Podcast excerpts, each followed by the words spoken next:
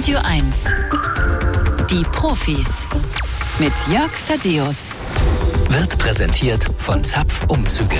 Und natürlich komme ich mir so ein kleines bisschen vor wie ein akustisches Gespenst, aber Gespenster gibt's keine. Wir sind ja nicht ohne Grund hier in der besten Wissenschaftssendung auf der Nordhalbkugel. Ganz herzlich willkommen und einen wunderschönen guten, endlich mal sonnigen Morgen. Ist das nicht herrlich? Radio 1. Die Profis. Heute Nachmittag werden junge Männer wieder, wenn sie ein Tor geschossen haben, irgendwo hinrutschen und auf das Vereinswappen klopfen und sagen, hier, bitteschön, hier ist er, hier ist der, der getroffen hat. Und einen solchen triumphalen Moment, den können wir Ihnen heute Morgen auch schon verschaffen. Ist das nicht toll? Sie müssen dafür überhaupt nicht in kurzen Hosen irgendwo rumrennen und rumfrieren und auch überhaupt kein Tor schießen, sondern Sie müssen nur wissen, was falsch ist. Der Scanner. Bringen Sie Licht ins Datendunkel. 0331 70 99 111. Ich weiß nicht, Christiane von gerade eben würde mich garantiert ein bisschen schimpfen, aber ich habe das Gefühl, dass dieser Song von den Eels etwas unentschlossen endet. Also so als ach, machen wir noch irgendwas, aber jetzt ist es auch schon vorbei. Wir können das Scanner-Spiel spielen und zwar machen wir das äh, heute mit äh, der Bettina aus äh, Wittenau. Die, Bettina kann gewinnen von Luther zu Twitter, Medien und politische Öffentlichkeit. Das ist ein Buch im S. Fischer Verlag erschienen. Das heißt, mindestens kann man es gut hinlegen und Leute damit beeindrucken oder aber Bettina sagt, meine Katze weiß viel zu wenig über politische Öffentlichkeit. Ich werde ihr davon vorlesen. Bettina, sagen Sie uns bitte, wie Ihre Katze heißt und erklären Sie uns etwas zu ihrem Charakter. Das ist die Line und es ist eine britisch Kurzhaarkatze und sehr genügsam und kuschelig und äh, artig. Artig, das heißt keinerlei, keinerlei Beute, keine äh, Singvögelmorde, sowas, nein. Na, na ja, das vielleicht das so ab und zu. Aber hier in der ah. Wohnung benimmt sie sich sehr ordentlich. In der Wohnung, wenn wir, da, wenn wir dabei sind. Aber wehe, wenn sie losgelassen. Ne? Wehe, wenn sie. Ja, das, aber äh, Sie äh, würden Sie sagen, äh, schließt das für, die Tatsache, dass Sie Line haben, für Sie aus, auch Hundefreundin zu werden? Nein, es schließt es nicht aus. Also das heißt, Sie könnten sich auch einen Hund in Ihrem Leben vorstellen? Ja. Mhm. Wie stellen Sie sich ein Leben mit dem Hund vor, bitte? Viel an der frischen Luft. Nicht so viel auf der Couch wie mit der Katze. Ach, Sie sind viel auf der, das heißt, die Katze ist es eigentlich, die daran schuld ist, dass Sie viel Zeit auf der Couch verbringen. Richtig. Ah ja, das, das ist gut. Das ist mir noch nicht eingefallen, dass man natürlich die Schuld auch abwälzen kann, dass man sagen kann, diese faulen Geschöpfe, warum soll ich fleißig sein? Völlig richtig. Ja. Bettina, ich äh, äh, würde Sie sehr gerne mit dem Buch beschenken. Dazu ist es lediglich nötig, dass Sie die Meldungen, die ich Ihnen jetzt vorspiele, dass Sie sagen, ist das richtig oder ist das falsch? Und natürlich können Sie Line daran beteiligen. Also es, okay. ich habe nicht gehört, dass irgendjemand hier gesagt hat, Tiere dürfen nicht beratend eingreifen. Deswegen bitteschön, hier kommt der erste Scan. Die Verpackung von Milch beeinflusst ihren Geschmack. Zu dieser Erkenntnis kamen Lebensmittelforschende der North Carolina State University in den USA. Sie lagerten pasteurisierte Voll- und Magermilch in sechs verschiedenen Behältnissen. Von Glasflaschen über Milchkartons bis hin zu verschiedenen Kunststoffkannen und Milchtüten. Jede Milch wurde dann alle fünf Tage von geschulten Verkostern probiert und evaluiert. Am zehnten Tag wurde die Milch einem blinden Geschmackstest unterzogen und tatsächlich. Die Verkoster konnten anhand eines abgestandenen und veränderten Geschmacks zwischen Milch aus Kartons und Milch aus anderen Verpackungen unterscheiden. Tja, Bettina aus Berlin-Wittenau soll uns sagen, ob das richtig oder falsch ist. Nimmt, nimmt die Milch den Geschmack der Verpackung leicht an oder tut sie das nicht? Bettina, Sie können uns gerne an Ihrer Diskussion beteiligen. Ich würde glattweg sagen, dass das stimmt. Ja, das äh, würde ich auch sagen, weil das ist nämlich richtig. Äh, tatsächlich ist Milch wegen ihres milden Geschmacks besonders anfällig für verpackungsbedingte Fehlaromen. Die Geschmacksbeeinträchtigung macht sich dabei besonders bei Magermilch bemerkbar. Ja, Bettina, also Sie lagen schon völlig oh, richtig. Die nicht trinke. Wie bitte? Sie trinken keine Magermilch. Gut, dass ich keine Magermilch Nein, völlig richtig. Völlig, ne, also, viel zu leicht im Geschmack beeinflusst. Und Sie haben das so locker und souverän gemacht, da wird auch dieses Ding hier überhaupt keine Herausforderung für Sie sein, Bettina. Männer leiden öfter unter der Angst, nicht erreichbar zu sein. Das fanden Psychologinnen der privaten Hochschule Göttingen in einer Umfrage heraus. Das Phänomen Nomophobie, also die übersteigerte Angst vor Handyausfall und dem Nicht-Erreichbar-Sein, wurde dank eines international anerkannten Fragebogens bereits schon öfter in anderen Ländern festgestellt. Deutsche Psychologinnen übersetzten diesen erstmals ins Deutsche, befragten 807 junge Männer und Frauen und stellten fest, Männer sind häufiger und stärker von dieser Angst betroffen als Frauen. Die Männer gaben an, dass sie ihr privates Handy oft für Arbeitskontakte nutzen und sie Angst haben, dass eine Nichterreichbarkeit ihrer Karriere schaden könnte. Tja, Bettina, was würden Sie sagen, wenn Sie Ihren Bekanntenkreis hochrechnen? Äh, sind das da die Männer, die sagen, hier, nee, komm, ich muss mal eben gucken, ist egal, was wir gerade leckeres essen? Oder sind das die Frauen, die sagen, ja, also, ja, also ohne mein Telefon ich bin ich. Ich würde sagen, es ist äh, umgekehrt, genau, aus persönlicher Erfahrung. Also Sie würden sagen, dass mehr Freundinnen und Bekannte von Ihnen, also weiblich Bekannte von Ihnen, da Angst haben, dass sie nicht erreichbar sein können? Ja, öfter auch aufs Handy gucken. Mein Mann ist es zum Beispiel egal, so ein bisschen. Ist es ihm egal? Da irgendwo, ja, liegt stumm und in irgendeiner Ecke rum. also nicht mein Mann, sondern Sandy.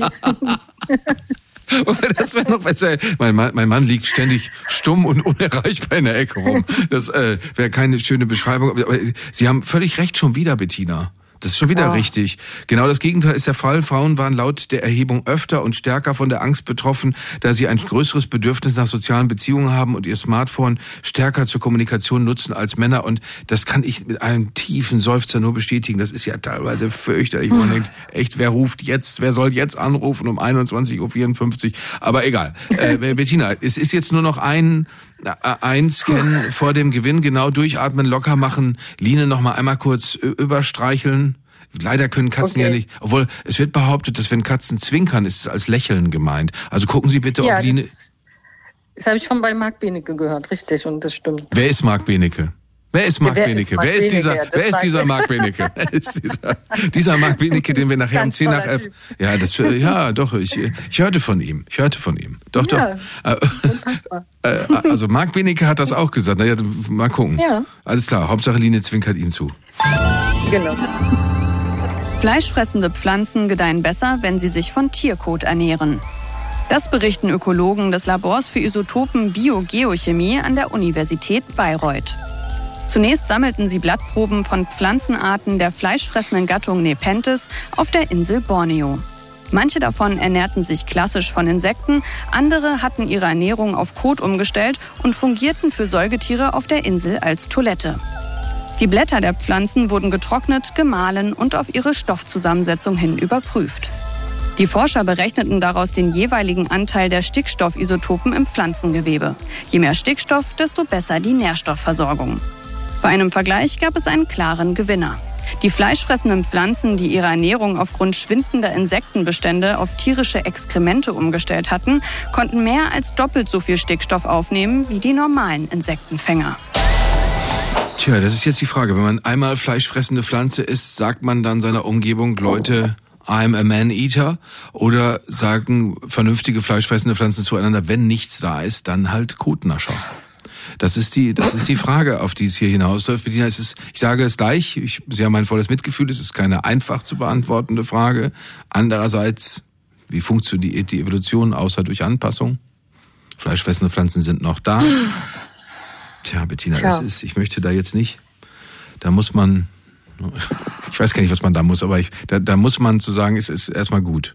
Also da muss man, Bettina, das, was Sie im Laufe der kommenden zwei bis drei Stunden auch machen müssten, wäre eine Antwort geben. okay, okay, das war, aber, aber das ist nicht, also es wird überschätzt. Aber vielleicht trotzdem, wenn Sie, wenn Sie sagen, ja, oder nee. Fleischfressende Pflanze. Ja. Haben Sie eine Beziehung zu Fleischfressen? Haben Sie, besitzen Sie eine fleischfressende Pflanze, Bettina? Nein, besitze ich nicht. Kann ich jetzt nicht schnell mal ausprobieren. okay. Oder fragen. Ähm, oder fragen, nee, die Rede würde ja auch nicht reden. Ich würde trotzdem sagen, dass das äh, stimmt. Das ist total richtig. Bettina, um ihre Ernährung umzustellen, mussten die Kannenpflanzen einfach nur ihre Fangfallen umfunktionieren. Früher haben sie mit Farben und Düften Insekten angelockt und eingefangen. Jetzt laden sie mit ihren zuckerabsondernden Drüsen die auf Borneo heimischen Kleinsäugetiere an, um ihre Exkremente darin abzulegen. Das ist jetzt keine Sache, um in totale Hysterie vor Begeisterung zu verfallen, aber ich freue mich total, Bettina, dass Sie hier sind. Und jetzt ist die Frage, Jetzt ist die Frage. Sagen Sie, ich bin die mutigste Bettina, die Berlin-Wittenau jemals gesehen hat und gehe auf volles Risiko. Entweder ich verliere alles oder ich gewinne das Jahresabo von Mare. Wir bedanken uns an der Stelle noch einmal für die freundliche Unterstützung des Dreiviertelverlages. Also wie sieht denn das aus, Bettina? Eigentlich mag ich ja lieber die Zeit wissen, aber die Woche ist halt. Ist, äh, ist, das, dran, ist, ja. ist, das wirklich so, dass Sie wollen wirklich mit mir jetzt verhandeln, was Sie lieber haben können? Das ist doch nicht Nein, wahr, Bettina. Nein, ich will nicht verhandeln. Nein, es ist eine, meine Entscheidungsgrundlage, ob ich weiterspiele oder nicht. Ach so, ja.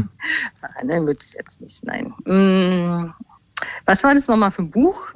Das Buch von Luther zu Twitter, Medien und politische Öffentlichkeit, ein Essayband aus dem Jahr 2020. Eieiei. Das haben Sie schon sicher. Also Sie sind, Sie sind schon ja, überglücklich. Sie haben sich schon auf das Wappen geklopft. Haben Sie, sind Sie Fußball interessiert? Union, Hertha? Ähm, ich finde es nur, ich finde es interessant, wie Hertha absinkt und Union aufsteigt, aber ich äh, gucke das Spiel nicht, das nicht. Okay. Also Sie berauschen äh, sich nur an Abstieg und, und Untergang. ja. Bettina, was, was machen Sie? Spielen Sie weiter so, oder nein? Ähm, ja, was, das ist die Frage. Was sagt Line? Die will raus in die Sonne. Ähm, ich ähm, spiele weiter. Ist so schön mit Ihnen. oh, wie schön. Dankeschön. Der letzte Scan. Echte Profis gewinnen ein Jahresabo von Mare oder verlieren alle.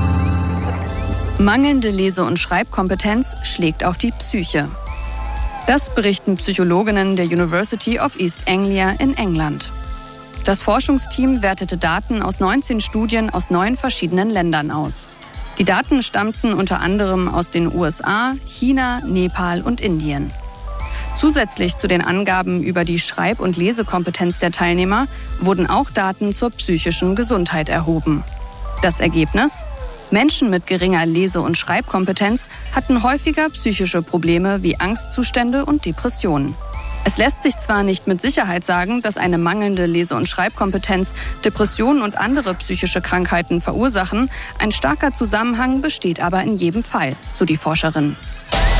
Bettina ist nicht geholfen worden. Bettina wusste alles von vorne bis hinten. Und jetzt ist die Frage, weiß Bettina auch auf diese Frage die richtige Antwort? Bettina, die äh, aufgeputscht ist durch einen Mann, der aufmerksam ist, der nicht die ganze Zeit am Handy ist, wie andere Leute das machen, die ihre Katze an ihrer Seite hat. Line, die sagt, Bettina, gebe jetzt die richtige Antwort und mache aus diesem Samstag einen noch viel schöneren Samstag. Also bitteschön, Bettina, ohne dass ich den Druck erhöhen möchte, war die Meldung richtig oder falsch?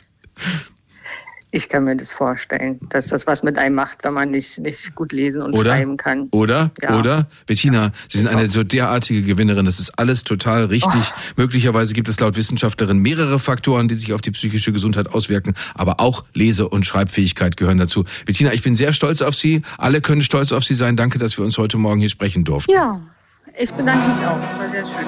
Schönes Wochenende. Ebenso. Tschüss. Radio 1.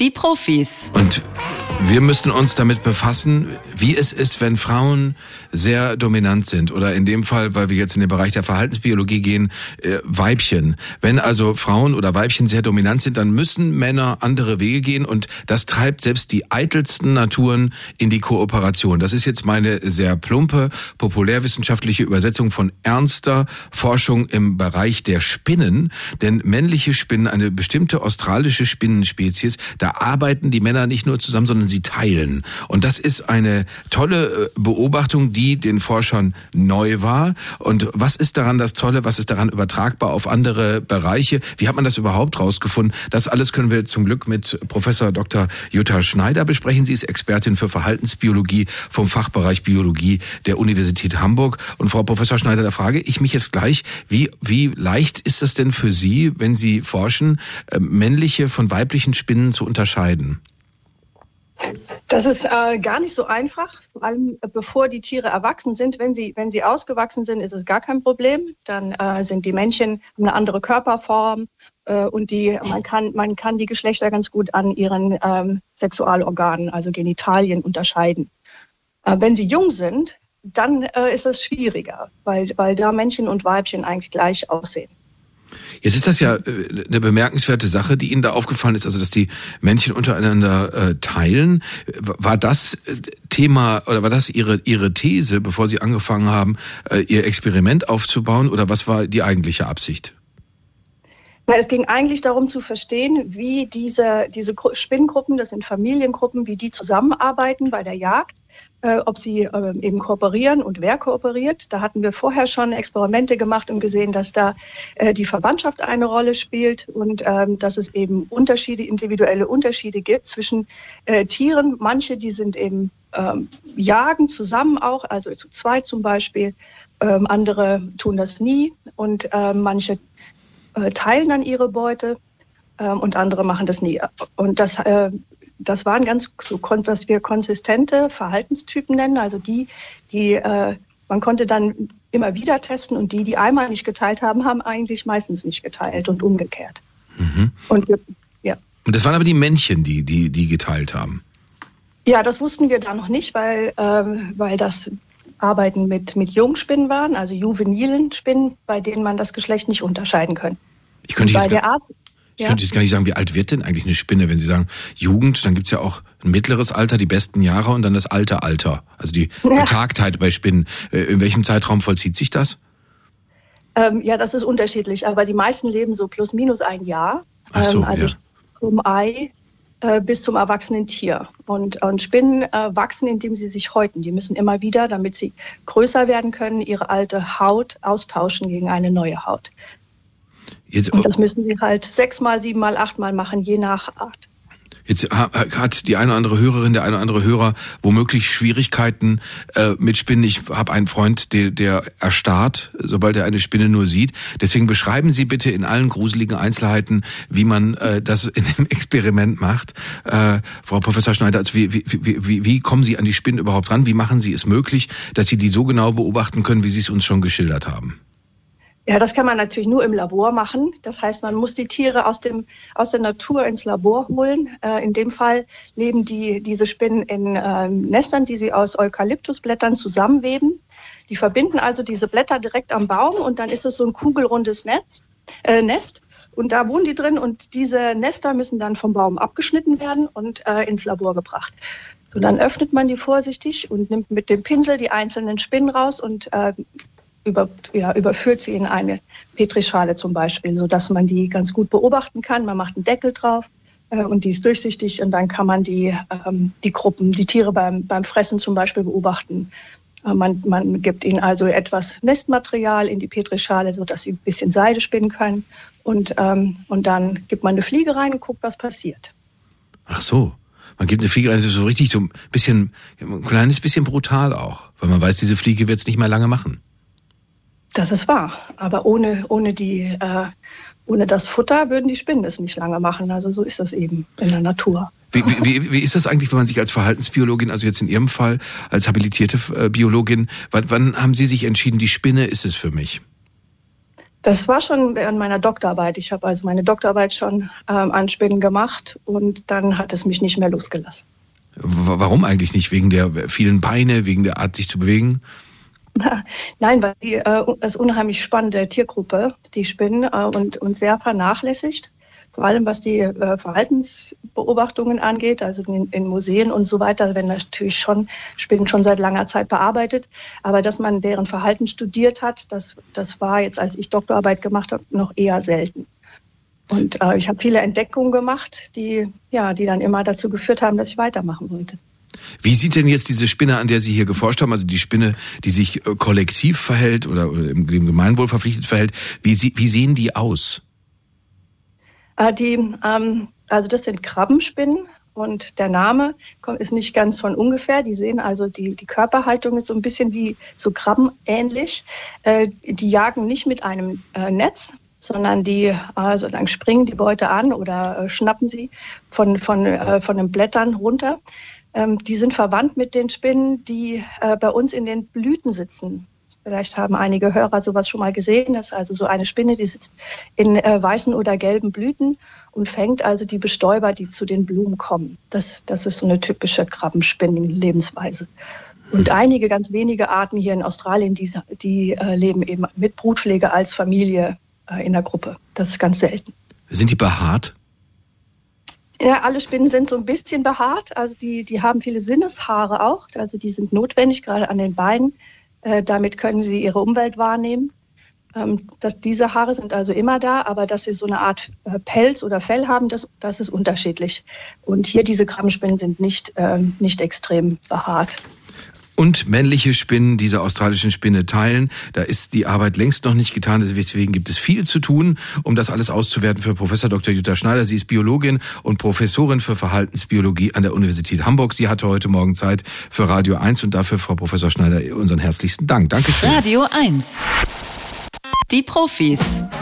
Und natürlich, als führendes Wissenschaftsmagazin auf der Nordhalbkugel, müssen wir uns am Weltkrebstag mit neuen Ergebnissen beschäftigen zum Thema Krebs, das uns insofern äh, alle betrifft oder zumindest alles all, über uns allen hängt. Und die, der Krebsrisiko, Sie haben es bei uns in den Nachrichten gehört, nimmt zu. Heute sind wir verbunden mit Dr. Anja Siedelmeier. Äh, Frau Siedelmeier ist Epidemiologin an der Universität Regensburg und Erstautorin einer Forschungsarbeit über den Zusammenhang des Krebsrisikos mit der Körperform. Das ist äh, natürlich eine, eine interessante Sache, dass man vier Körpertypen offenbar vorgestellt hat. Und äh, Frau Sedelmeier, äh, wer ist denn auf den Gedanken gekommen, da könnte es einen Zusammenhang geben zwischen der Körperform der potenziellen Patienten oder der Erkrankten äh, und tatsächlich der Krankheit? Also tatsächlich kam die Idee von der Krebsabteilung der WHO. Wir haben von der Uni Regensburg aus eine Forschungskooperation mit der International Agency for Research on Cancer, also wie gesagt der Krebsabteilung der WHO, äh, der WHO. Und die sind auf die Idee gekommen, das Ganze zum ersten Mal mit dem Krebsrisiko zu verbinden. Mhm. Jetzt sitzen wir ja normalerweise alle an unseren äh, Schlaumeiertischen und sagen, ja, ist ja klar. Also äh, wer, wer dick ist, kriegt Krebs. Ist das so simpel? So simpel ist es wahrscheinlich nicht. Ähm, vor allem die bisherigen Studien, die es bislang dazu gibt, basieren ja hauptsächlich auf dem BMI. Und wir haben festgestellt, dass der BMI nicht ganz so aussagekräftig ist. Müssen wir vielleicht übersetzen, das ist der Body Mass Index, also mit dem ich genau, rechnen kann, genau. ob, ob ich aus den Fugen geraten bin. Genau, der setzt sich zusammen aus Körpergröße und Körpergewicht. Aber was vor allem auch noch wichtig ist, ist, welche Körperzusammensetzung hat man? Also wie viel Muskelmasse ist vorhanden, wie viel Fettmasse ist vorhanden, auch welche Art von Fettgewebe spielt da eine wichtige Rolle. Und das wird durch diese Körperformen besser abgedeckt. Ich habe jetzt zum Beispiel aus Ihren Zeichnungen gelernt, das ist eine sehr charmante Umschreibung für meinen Phänotyp. Ich bin Phänotyp 3. Das heißt, ich habe ein hohes Taille-Hüft-Verhältnis. Das klingt erstmal mhm. gut, so wie hohe Sozialkompetenz, hohe Aufgeschlossenheit gegenüber anderen Menschen, aber ein hohes Taille-Hüft-Verhältnis meint jetzt nicht im klassischen Sinne was Entzückendes. Genau, das meint tatsächlich eher, dass in der Bauchregion eine vermehrte Fettansammlung herrscht. Im das heißt, wenn, Das ja wenn. Taille und Hüfte ähm, relativ groß oder umfangreich ist, bedeutet das eher, dass sich die Fettansammlung in der Bauchregion konzentriert. Äh, ja, das, das, das geht mir nahe, wenn Sie, das, wenn, Sie das, wenn Sie das mit dieser wissenschaftlichen Deutlichkeit sagen. Aber Sie haben, äh, ich kann diese, die, weil die sind sehr kurz hier. Phänotyp 1 ist äh, alle Körpergrößen fettleibig, Adipositas, das, und dann haben Sie Phänotyp 2, großes, niedriges Taille-Hüft-Verhältnis, also ein sehr gerader Körperbau, den Phänotyp 3, darüber haben wir gerade gesprochen. Äh, das ist dann also, das sind dann also äh, letztendlich Männer, die dicke Bäuche haben. Weil, weil, weil Adipositas würde bedeuten, dass man insgesamt dick ist. Genau. Also bei der dritten Körperform kann es zum Teil auch sein, dass die Menschen normalgewichtig sind, aber relativ schlanke Arme und Beine haben, aber trotzdem einfach diese, ja, diese vermehrte Fettansammlung im Bauch ist. Ist. Genau. Und dann gibt es noch den Phänotyp 4, den hatte ich unterstellt, äh, unterschlagen merkwürdigerweise. Das ist der athletische, aber kräftige Typ. Mhm, genau. Da haben wir tatsächlich kein erhöhtes Risiko für Krebserkrankungen ähm, gesehen. Da gehen wir eigentlich eher davon aus, dass es sehr athletische Menschen sind, was aber jetzt auch nicht bedeutet, dass diese Menschen nie an Krebs erkranken können, weil ja noch ganz viele andere Faktoren auch eine wesentliche Rolle dabei spielen. Äh, Sie haben den einzelnen Körperformen, die ich gerade vorgelesen habe, unterschiedliche Krebsarten zugeordnet. Wie, wie war das möglich oder wie ist das möglich? Wir haben eine Studie ausgewertet, die sogenannte EPIC-Studie, die lief ähm, schon ein bisschen oder ist schon ein bisschen her, die lief zwischen 1990 und 2000 ähm, in neun unterschiedlichen europäischen Ländern. Da wurden ganz viele Menschen untersucht. Also insgesamt waren es über 340.000 Männer und Frauen, die da untersucht worden sind, wo eben dann auch diese Körpermaße genommen worden sind. Und die hat man jetzt nachbeobachtet. Also man hat geguckt, entwickeln diese Menschen Krebs, hat das anhand von Krebsregistern beispielsweise abgeglichen. Und wir haben jetzt im Nachhinein diese neuen Krebsentstehungen mit diesen Körperformen in Verbindung gebracht. Würden Sie jetzt einem athletischen Menschen sagen oder können Sie beziffern, wie hoch das Risiko für denjenigen ist, der das niedrigste Risiko eigentlich hat, an Krebs zu erkranken? Kann man das auch sagen? Im Moment können wir das noch nicht beziffern, weil wir ja auch erst am Anfang ähm, der Forschung stehen. Aber wir hoffen tatsächlich, dass wir in den kommenden Jahren da auch wirkliche Zahlen nennen können, damit wir dann auch das Risiko, ja, das absolute Risiko darstellen können. Ja, aber wenn Sie jetzt zum Beispiel, nehmen wir mal an, jetzt führen wir ja ein Interview äh, im Radio, äh, Sie sind als Wissenschaftlerin gefragt, aber nehmen wir mal an, Sie sitzen in Regensburg, äh, was ja äh, tatsächlich als quasi italienische Stadt gilt, in einem dieser wunderschönen, in dieser wunderschönen Wirtshäuser und ihm gegenüber sitzt Lukas, den Sie schon von der Schule her kennen, der aber jetzt gehörig zugelegt hat. Sagen Sie dem dann ganz klar, also Lukas, du musst dir echt keine Sorgen mehr machen, du bist ein Krebskandidat allerersten Rangs. Ich würde tatsächlich, wenn ich merke, dass der Lebensstil vielleicht auch sich gewandelt hat, eher auf den kompletten Lebensstil eingehen. Also nicht nur auf die Körperform an sich spielt auch eine große Rolle, aber die Körperform kann man ja modellieren anhand von körperlicher Aktivität, also mehr Sport, ausgewogene Ernährung, weniger Sitzen. Das sind ja alles Faktoren, die da mit reinspielen und da würde ich, glaube ich, eher in die Prävention, in diese Sache dann einsteigen. Also das würden Sie Ihrem, Ihrem Schulfreund, würden Sie sagen, du musst deinen Lebensstil ändern? Ich würde ihn zumindest dabei unterstützen und zu sagen, hey, lass uns gemeinsam irgendwie Sport machen oder ähm, ja, ein bisschen die Ernährung umstellen. Genau, das würde ich tatsächlich. Aber das, das ist eine zweifellose Verbindung, weil es gibt ja genug Menschen, die immer noch sagen, ich war schon auf onkologischen Stationen, wo mhm. Männer abgewunken haben und gesagt haben, ach, ich äh, kenne den und den, der hat überhaupt nicht geraucht, ist auch an Lungenkrebs gestorben. Aber die, diese, diese Kausalität, also der Lebensstil ist krebsfördernd, dann kriegt man höchstwahrscheinlich auch Krebs. Das ist für Sie mittlerweile zweifellos so es spielt auf jeden Fall eine große, große Rolle. Ähm, die Krebsentstehung ist natürlich vielfältig und ähm, ist nicht so klar definiert. Das heißt, da spielt ja auch noch Genetik mit dazu, ähm, die ja, Aussetzung zum Beispiel durch Strahlen oder auch wie der Arbeitsplatz beschaffen ist, ähm, ob man eine erhöhte Exposition zu irgendwelchen Toxinen beispielsweise hat. Also so klar definiert kann man nicht sagen, ob der Indi oder das Individuum jetzt Krebs bekommt oder nicht. Ähm, deswegen schauen wir uns als Epidemiologen ja das Ganze auf Gesamtbevölkerungsebene an und können letztendlich nur Wahrscheinlichkeiten aussprechen. Aber wie das für, den, für die einzelne Person dann tatsächlich der Fall ist, das ähm, können wir leider auf individueller Ebene noch nicht vorhersagen. Äh, gut, aber jetzt sind Sie auch studierte Ernährungswissenschaftlerin, Frau Dr. Siedelmeier. Könnten mhm. Sie denn sagen oder können Sie, können Sie sicher sagen, also man kann sich am Krebs vorbei essen, man kann auf dem Teller den Krebs bekämpfen, bevor er entsteht?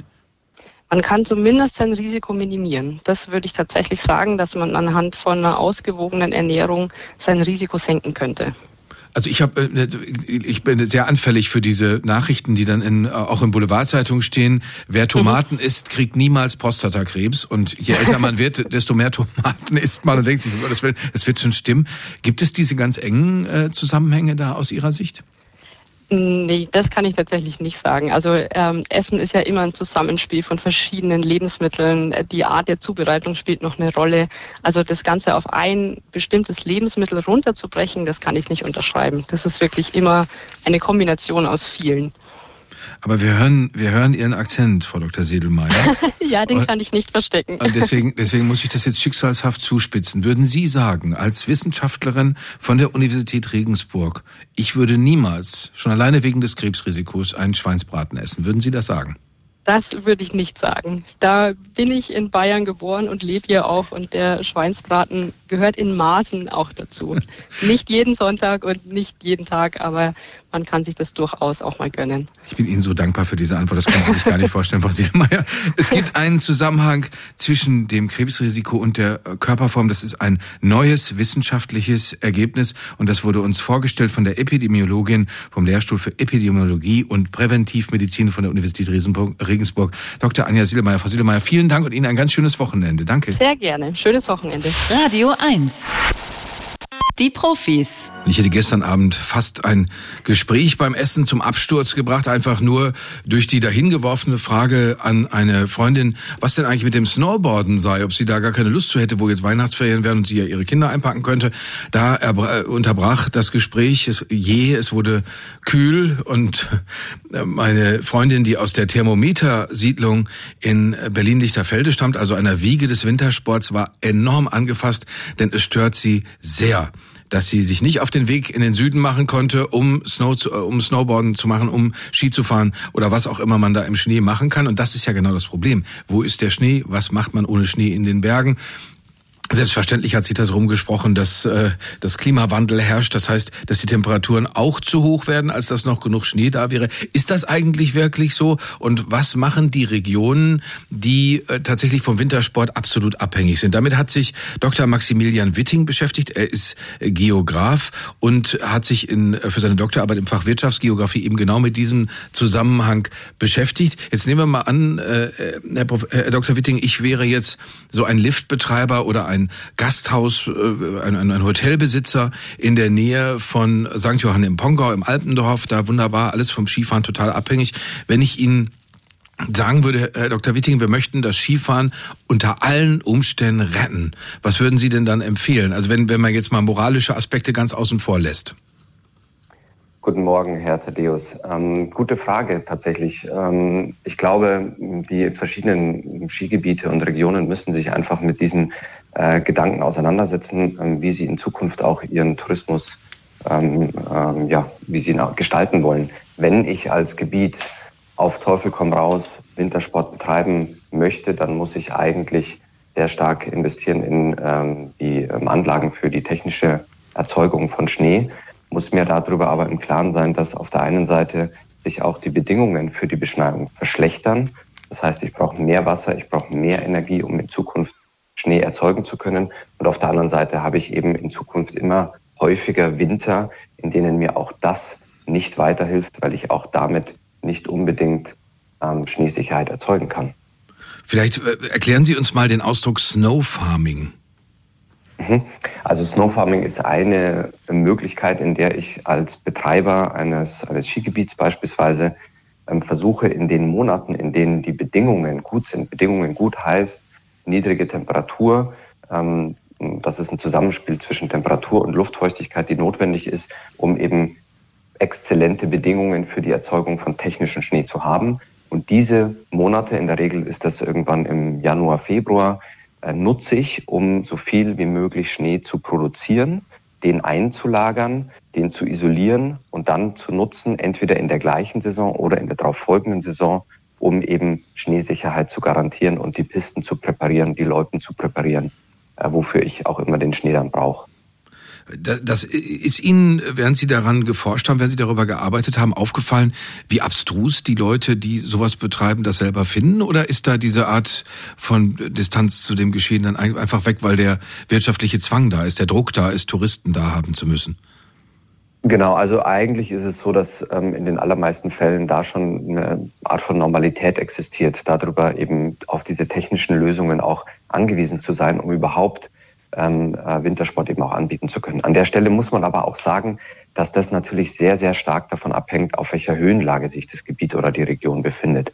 Es gibt eben ähm, Skigebiete, Regionen, ähm, die müssen sich einfach darüber im Klaren sein, dass auch diese technischen Lösungen in Zukunft nicht ausreichen werden weil die Temperatur, der Temperaturanstieg, der fehlende Schnee ähm, und die fehlende Kälte am Ende die Bedingungen so schlecht machen, dass ähm, sie sich nicht darauf verlassen können, dass eben die Erzeugung von technischem Schnee dann auch wirklich den Winter liefert, äh, den sie vielleicht brauchen. Es ist aber umgekehrt auch in Regionen, die eben höher gelegen sind, durchaus eine technologische Möglichkeit, um einfach ähm, diese, diese Sicherheit, die natürlich aus wirtschaftlicher Sichtweise notwendig ist für solche Betreiber, dann auch zu garantieren, zu sagen, ich kann damit verlässlich Wintersport anbieten und damit eben auch eine entsprechende Einnahmequelle haben, die ich brauche, einerseits für die Region, andererseits für meine Mitarbeiter, damit ich ihnen entsprechende ähm, Ganzjahresverträge auch anbieten kann. Also in diesem Spannungsfeld bewegen wir uns im Prinzip. Jetzt, und ähm, Ja. Ich wollte jetzt noch mal auf äh, auf eine andere alternative äh, technische Alternative zu sprechen kommen, nämlich die die die Matten, also dass man nicht mehr auf Schnee, sondern auf Matten Ski fährt. Glauben Sie, dass das äh, Skifahrern und Snowboardern schmackhaft zu machen ist? Hm, ich kann es mir tatsächlich weniger gut vorstellen. Ähm, aber wir müssen einfach auch ähm, ein Stück weit, also wenn wir in den Spitzensport beispielsweise ähm, schauen, dann ähm, hat, zeigt sich dort, dass derartige Veränderungen und derartige Anpassungsmaßnahmen ähm, schon gegriffen haben. Wir haben also Sportler wie ähm, beim Skispringen oder beim ähm, beim, ähm, beim Biathlon, ähm, wo die Sportler im Sommer und auch in den, in den Randsaisons, also im Herbst und im Frühjahr, schon auf diese Art von, von Trainingsbedingungen zurückgreifen müssen, weil einfach die Schnee, Schneebedingungen gar nicht da sind. Und das hat man sich vor 10, 15 Jahren auch nicht vorstellen können. Von daher würde ich das nicht komplett ausschließen. Ähm, ähm, ich denke aber, dass eben in den verschiedenen Regionen, je nachdem, wie stark sie vom Klimawandel betroffen sind, durchaus auch solche Gedanken existieren. Wie kann ich denn Angebote schaffen, die auch schneeunabhängig sind? Das ist ganz zentral. Wenn ich aus Sicht der Betreiber eben eine, äh, eine, ähm, ja, eine zukünftige touristische Attraktion auch weiterhin äh, anbieten können möchte. Jetzt, jetzt komme ich aber auf das Beispiel zurück. Also ich bin der Herr Unterkofler aus dem Alpendorf bei St. Johann im Pongau. Ich habe wahnsinnig hohe Kredite aufgenommen, damit mein Gasthaus den Standards von äh, preußischen Touristinnen und Touristen aus Berlin-Brandenburg entspricht und äh, sehe jetzt in diesen Tagen, dass da Schnee liegt und zwar schneesatt. Ich sehe die Wetterprognose der kommenden Tage. Minus neun äh, bis minus ein Grad am Montag, minus 13 bis minus ein Grad am Dienstag, minus 14 Grad nachts, null Grad tagsüber. Kann ich da nicht die Arme verschränken als Herr Unterkofler und Sie angucken und sagen, Herr Dr. Witting, was wollen Sie denn? Das läuft doch? Mm, ja, das können Sie schon, nur ähm, zeigen einfach die, die Modellierungen, die Klimamodellierungen zeigen eine ganz deutliche äh, Sprache oder einen ganz deutlichen Trend. Wir haben natürlich, das muss man immer dazu sagen, wir haben aktuell einen sehr, sehr schlechten Winter bisher gehabt aus Sicht der, des Skisports oder des Wintersports. Ähm, und wir haben aber in Zukunft auch, ähm, werden wir auch schneereiche Winter erleben, bloß die werden in der Anzahl sich reduzieren. Wir sprechen eher über feuchtere, mildere Winter. Und ein solcher Winter, wie wir ihn dies, dieses Jahr erleben, wird einfach häufiger ähm, auftreten. Das heißt, wir sprechen nicht über eine ein Wandel von einem ins nächste Jahr, dass kein, kein Wintersport mehr möglich ist, sondern es ist ein schleichender Prozess, den wir jetzt schon erleben. Der trifft natürlich zunächst die niedrig gelegenen kleinen Skigebiete, die einfach aus diesem Markt ausfallen, weil die zum Teil vielleicht gar keine Beschneiungstechnologie haben, nur auf den natürlichen Schneefall angewiesen sind und die können einfach nicht mehr Wintersport anbieten. Und dieser Prozess wird sich weiter, wird weiter fortschreiten. Das heißt, wir haben einen Konzentrationsprozess hin zu höher gelegenen Skigebieten, die das noch in Zukunft anbieten können. Und auf der anderen Seite haben wir viele, die eben wirtschaftlich dann an ihre Grenzen kommen. Hinzu kommt, und das ist, glaube ich, bei der Diskussion ganz wichtig auch zu berücksichtigen, wir haben zwei Jahre Corona-bedingt mehr oder weniger einen Komplettausfall gehabt. Wir haben dieses Jahr zu dem schlechten Winter auch noch die Energiekrise, die einfach viele Gebiete auch an ihre wirtschaftliche ähm, ja, Existenzfrage ähm, ähm, bringen weil einfach die Einnahmequellen nicht da sind. Und wenn wir dann uns bewusst machen, dass der Winter vor allem ähm, eine Verschiebung auch bedeutet der Saison, weg von den Weihnachtsferien als klassische, wichtige, ähm, stabile Saison in Richtung Januar und Februar und uns aber gleichzeitig wissen, dass die Einnahme, die Haupteinnahmequelle in einer Saison eben in den Weihnachtsferien liegt, die also immer unsicherer werden, dann wird einem, glaube ich, auch ganz schnell bewusst, dass eben da eine wirtschaftliche ähm, ja, Schieflage entsteht, ähm, die diese Gebiete vor eine sehr, sehr große Herausforderung bringt. Dr. Maximilian Witting ist Wirtschaftsgeograf und hat zum Thema Klimawandel und Wintersport an der Ludwig-Maximilians-Universität in München geforscht und seine Doktorarbeit geschrieben. Herr Witting, ich wünsche Ihnen ein schönes Wochenende. Vielen Dank für Ihre Zeit. Danke, Herr Thaddeus. Wiederschauen. Radio 1.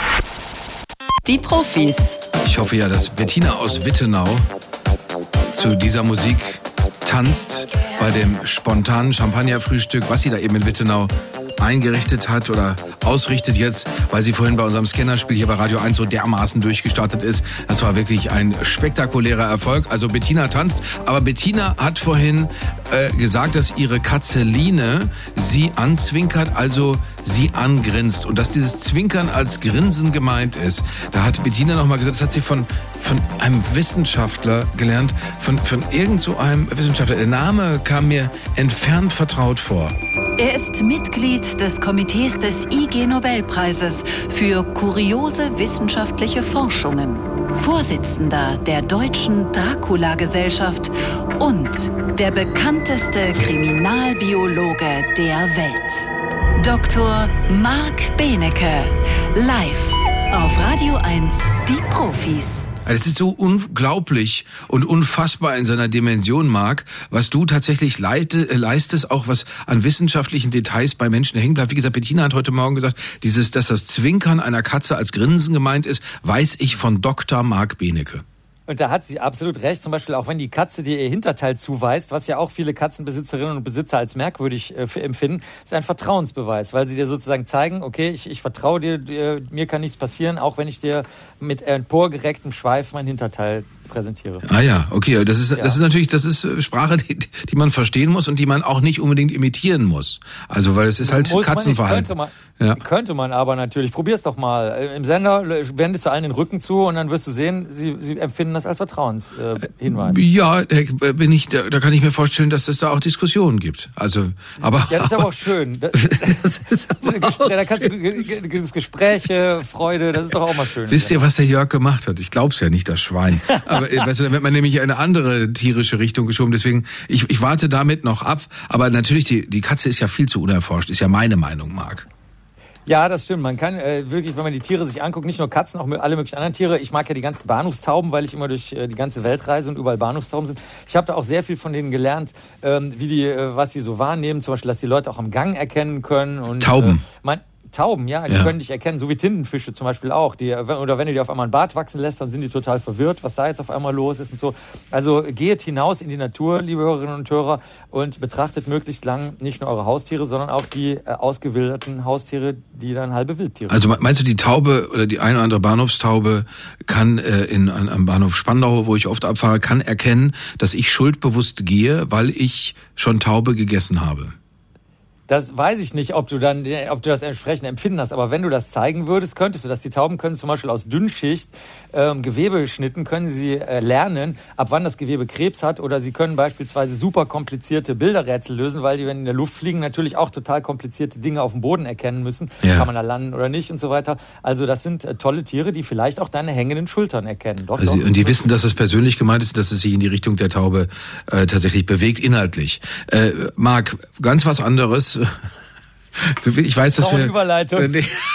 Nein, wir hatten, wir hatten vor, vor Jahrzehnten äh, hatten wir, äh, als wir noch in Isetta Kabinenroller zum Radio fuhren, äh, da hatten wir eine Überleitung, die wir heute aber nicht wiederholen wollen, weil sie war skandalösen Inhalts. Ich äh, sage einfach nur, ich habe den Radio 1 Hörern und Hörerinnen versprochen, dass sie mit dir in den Südpazifik heute reisen dürfen und das ist natürlich auch der Fall, denn es geht mit Marc Benecke nach Hunga Tonga genauer gesagt sogar nach Hunga Tonga, Hunga HAPI. Das mhm. ist eine kleine Insel, die entstanden ist, nachdem in äh, geringer Tiefe bedeutet bei den Leuten, die so im Meer forschen, meinetwegen 100 oder 200 Meter, also nicht jetzt so tief wie der Marianengraben, da wird Lava emporgeschleudert und dann entstehen kleine Inseln, die aber meistens dann auch wieder im Meer versinken, relativ schnell. Diese hier ist im Januar 2022 im Meer versunken, stand zumindest in der Veröffentlichung, also gerade äh, vor kurzem Jahr und existierte erst seit 2015. Und die Kollegen und Kolleginnen haben sich gefragt, was lebt denn eigentlich da drauf? Also wir haben jetzt hier ein sogenanntes Clean, Shade, äh, Clean Slate, also da ist, da ist nichts äh, eigentlich drauf, keine Bakterien, keine Algen, keine Pflanzen, keine Tiere, kann ja nicht sein, ist ja mit glühender Hitze aus dem Meer emporgeschleudert worden und geschossen. Und dann sind sie hingefahren und haben sich angeguckt und haben zu ihrer großen Verblüffung nicht das gefunden, was man sonst findet. Denn ich lege es dir mal in den Mund. Was würdest du, wenn eine frische Düne siedend heiß entsteht? Auch da kann nichts äh, drauf leben eigentlich. Natürlich Lebewesen, also blaugrüne Algen, die eigentlich Bakterien sind, die von Licht leben. Was würdest du erwarten, wenn Lava emporkocht und alles tötet? dann erwartest du, dass da irgendwas drauf lebt, was sich vielleicht von diesem frischen Gestein äh, ernähren kann und so. So wie ist das jetzt auf dieser kleinen Insel. Und da sind drei verschiedene Sorten Bakterien gefunden worden. Das haben die mit einem Wahnsinnsaufwand gemacht auf Erbsubstanzebene. Das, das kann man gar nicht anfangen zu erzählen, wie aufwendig das ist. Und das waren drei Sorten. Die hießen, die, die Hauptsorte hieß Chloroflexi. Das sind die grünen Nichtschwefelbakterien. Die mögen es gerne bei 75 Grad Celsius. Mit oder ohne Licht ist denen relativ egal. Die leben aber eigentlich in heißen Quellen und, jetzt kommt ein schönes Wort, marinen Matten. Also Matten im Meer, die, die kochend heiß und, und unattraktiv sind. Und als sie das Gestein angeguckt haben, haben sie auch festgestellt, das ist auch mehr als unattraktiv. Da, sind, da ist überhaupt kein Kohlenstoff drin, den wir brauchen. Da sind Schwermetalle drin. Da ist kein ähm, ähm, äh, der Bestandteil des, der, der Atemluft drin, den wir normalerweise haben. Ähm, es ist super viel Schwefel drin, Kupfer, Vanadium, Kobalt, Scandium, also alles, was man überhaupt nicht haben will. Und genau das können jetzt die Bakterien da verwerten. Nur wo kommen sie her? Das war die große Frage, weil ich meine, ist ja gerade erst alles frisch dahin gekocht. Und das scheint so zu sein, dass sie das mitnehmen. Also diese frisch entstandene Insel nimmt die Bakterien aus der Tiefe des Meeres mit, die da bei 75 Grad Celsius unter grauenhaften Bedingungen zum Beispiel Schwefel verwenden können, statt Atemluft oder, oder äh, Kohlenstoff, um sich zu, äh, weiterzuentwickeln. Und so entsteht eine Insel aus dem Nichts mit mitgebrachtem Material und versinkt dann wieder traumhaft im Meer. Zwischendurch war es eine, ähm, ja, eine, eine grauenvolle Umgebung, wo zum Beispiel Schwefelsäure das Regiment hatte und äh, Menschen dort vielleicht sich auch nicht besonders wohlfühlen würden. Aber diese Bakterien finden Spitze da. Ja, und diese Bakterien, äh, da ihnen der Untergang ja egal ist, du hast es angedeutet, sind jetzt auch tatsächlich wieder unter Wasser, weil durch einen Vulkanausbruch ist die neu entstandene Insel Hunga Tonga auch gleich wieder ausgelöscht worden. Genau, die würden normalerweise werden die, äh, werden die auch einfach so weggespült durch Wind und Wetter und so weiter. Aber hier in dem Fall ist sie richtig mit äh, Krachen äh, weggesprengt worden. Und die Forscherinnen und Forscher sind natürlich ein bisschen traurig, weil es entstehen natürlich überall auf der Welt neue Gebiete, die neu besiedelt werden von Bakterien. Zum Beispiel wenn Gletscher sich zurückziehen, die schmelzen ja überall. Ich bin zum Beispiel hier gerade in Salzburg, nicht wahr? Das ist ja auch in der Schweiz und in Österreich traurig beobachtet. Die Gletscher verschwinden alle. Und da entsteht ja auch ähm, neues Gebiet, was von Bakterien besiedelt würde. Und das hätten die natürlich jetzt gerne auch mit dieser ähm, Hunga Tonga Hunga Haapi Insel nochmal verglichen auf Erbsubstanzebene mit den Bakterien. Aber das geht in diesem Fall jetzt leider nicht. Da sieht man halt, dass man manchmal als Forscher oder Forscherin auch mal ein bisschen äh, schnell sein muss und nicht lange Forschungsanträge schreiben darf, sondern auf ins Bötchen und ab die Gesteinsprobe gesammelt. Wo du das mit dem Bötchen sagst, ich hatte mir das vorgestellt, ist wohl Marc Benecke schon auf äh, äh, Tonga, im Königreich Tonga gewesen. Und ich habe mir dann sofort vorgestellt, es ist so ein Boot, äh, du stehst vorne äh, am, am Bug des Bootes, hast so eine, eine weiße Kapitänsrüschenbluse an und springst eifrig äh, an, an den Strand. Ist das schon passiert? Ja, so ähnlich. Also ich, äh, ich äh, also zweierlei. Erstens habe ich in den Tropen ja mehrere Labors aufgebaut, in Vietnam und in den Philippinen in den 90ern die ersten Labore für genetische Fingerabdrücke. Da habe ich aber ein Tropenhemd immer angehabt, wo die Mücken nicht durchstechen können. Das habe ich jetzt unserer jüngsten Studierenden vererbt. Das ist also immer noch im Einsatz und sieht aus wie neu.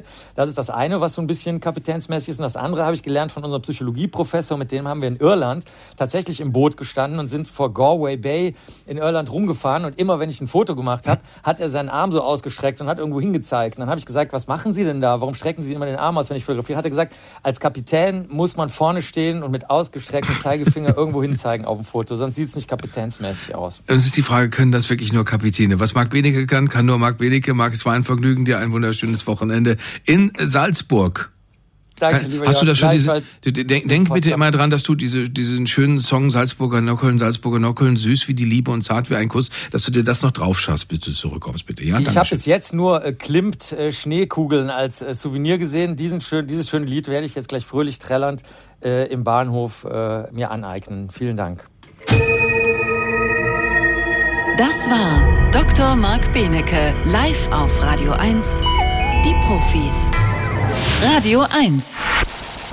Die Profis. Er kam als zehnjähriger Junge aus der damals russischen Kleinstadt Konin nach Berlin Mitte. Er hat mit seiner Familie zusammen Zigaretten stopfen und verkaufen müssen. Damit konnte sich die Familie gerade so über Wasser halten, kannte aber ganz sicher Hunger. Trotzdem hat der Junge, der Julius, äh, in Abendkursen Chemie studiert. Das ermöglichte ihm 1914 eine Hinterhofwerkstatt in Berlin Mitte in der Elisabethstraße zu eröffnen. Und 1916 hat er dann zum ersten ersten Mal seine große Erfindung, die sich aus den Abendkursen in Chemie ergab, dann tatsächlich der Welt vorgestellt. Und es wurde eine Welterfindung. Der Froms Act ist das erste Gummikondom, Naturkautschuk-Kondom gewesen und hat dann seinen Siegeszug um die Welt angetreten. Aus Julius Fromm wurde ein äh, reicher Mann, dessen Glückssträhne dann tatsächlich erst die Nazis beendet haben. Das erzähle ich Ihnen deswegen, weil das eine Geschichte ist, die dafür sprechen könnte, dass man in der Stadt, in der großen Stadt sein Glück findet, so wie es damals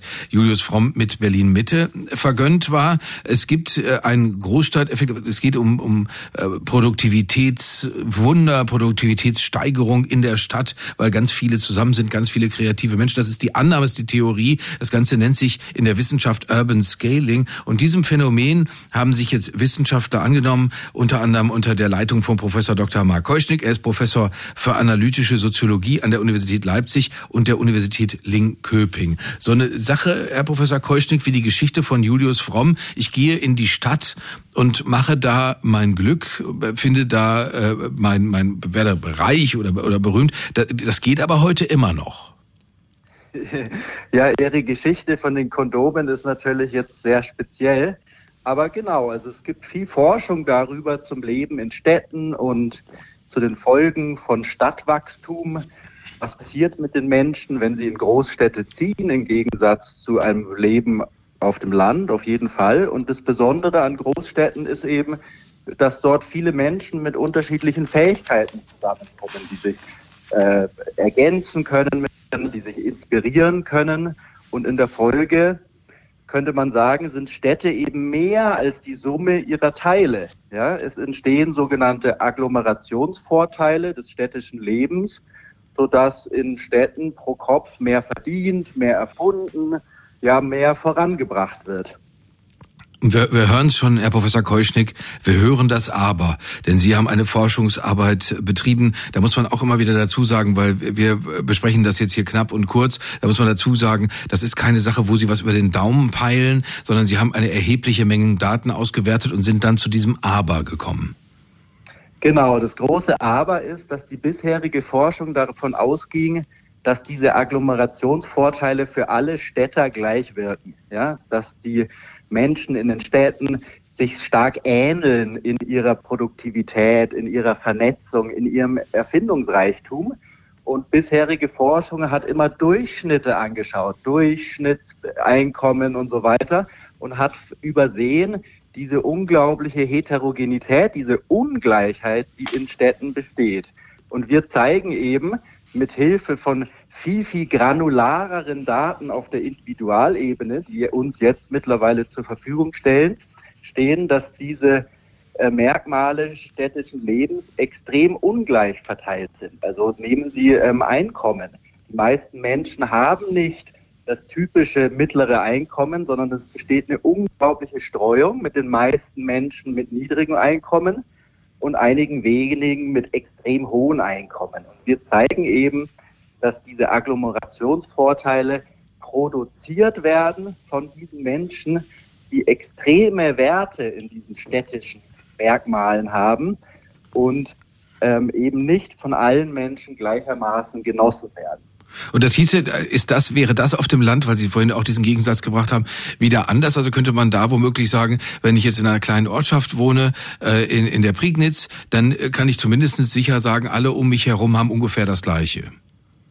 Ja, so ähnlich gilt es. Also in Kleinstädten ist die Ungleichheit viel geringer als in Großstädten, sodass dort diese Homogenitätsannahme eher erfüllt ist als in den wirklich großen Städten, die wir beobachten.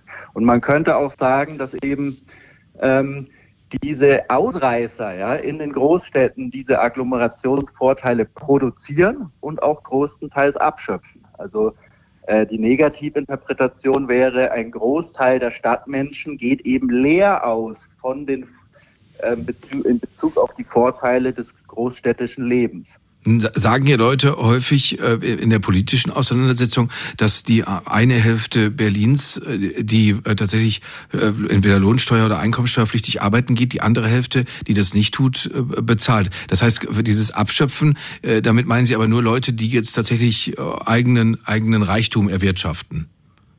Ganz genau, so meine ich das. Ja, und auch Und diese die Sozialleistungen, die ja erheblich sind in, in Deutschland sowieso, die, die äh, spielen dabei keine Rolle. Also das lässt sich nicht ausgleichen dadurch.